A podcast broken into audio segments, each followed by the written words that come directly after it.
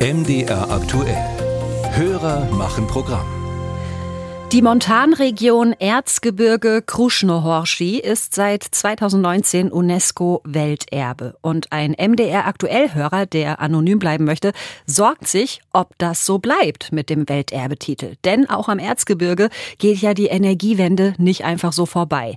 Kann es also passieren, dass Windräder die Landschaft, die Sichtachsen so verändern, dass der Titel flöten geht? Robin Hartmann hat sich auf die Suche nach Antworten gemacht. Das Erzgebirge mit seiner Bergbaulandschaft. Die historischen Bauwerke und Städte sind auf unzähligen Postkarten und Fotos festgehalten. Schließt das Welterbe nicht von vornherein eine visuelle Veränderung dieser Landschaft aus? Nein, grundsätzlich schließt Welterbe die Entwicklung von Windenergie nicht aus. Sagt Steve Ittershagen, Geschäftsführer des Vereins Welterbe Montanregion Erzgebirge. Der Verein soll das Welterbe verwalten und schützen. Unstrittig ist, dass keine Windkraftanlagen in direkter Nachbarschaft zu den geschützten Objekten gebaut werden sollen.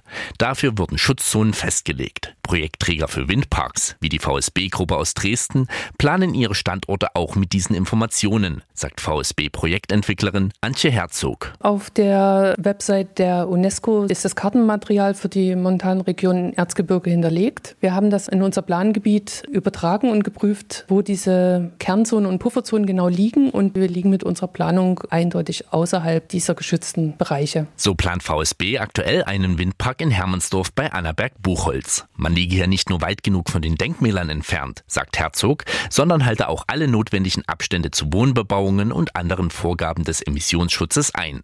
Doch in der Region wird jetzt über Sichtachsen diskutiert, also bestimmte Blickwinkel auf geschützte Denkmäler, bei denen die Windkraftanlagen ebenfalls zu sehen sind. Beim Bauvorhaben von VSB ein Hauptkritikpunkt, der Blick auf die St. Annenkirche bei Annaberg-Buchholz sei beeinträchtigt.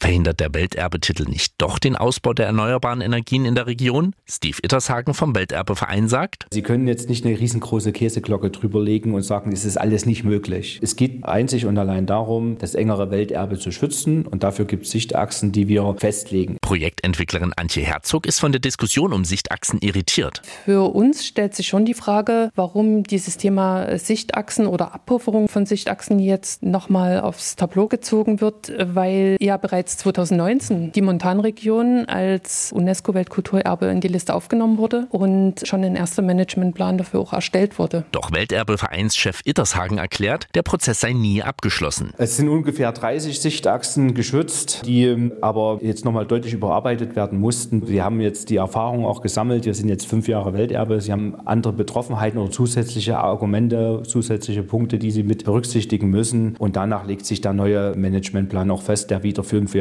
gilt und dann auch wieder überarbeitet werden muss. Er habe zwar Verständnis, dass die Bauunternehmen mit ihren Projekten nicht warten wollen, bis der Planungsverband der Region den neuen Raumordnungsplan Wind 2027 veröffentlicht hat. Hier würden konkrete Vorbehalts- und Vorranggebiete ausgewiesen. Aber wir machen jetzt ja kein Rennen Hase und Igel, also das wollen wir auch nicht. Zumindest die neue Planung der Sichtachsen von Weltkulturobjekten sei aber abgeschlossen und werde zeitnah veröffentlicht. Sie könne schon jetzt beim Welterbeverein angefragt werden, so Ittershagen. Für Windparkplanung Stadtplanerin Antje Herzog ist das okay. Wenn im laufenden Verfahren noch diese Belange mit hinzukommen, dann werden wir das natürlich auch beachten und noch ein zusätzliches Gutachten bzw. eine zusätzliche Prüfung veranlassen und diesen Aspekt noch mit abprüfen lassen. Da jedes Windrad einzeln geprüft wird, kann es am Ende auch bei der Anzahl und Position noch Anpassungen geben, bestätigen Herzog und auch Ittershagen.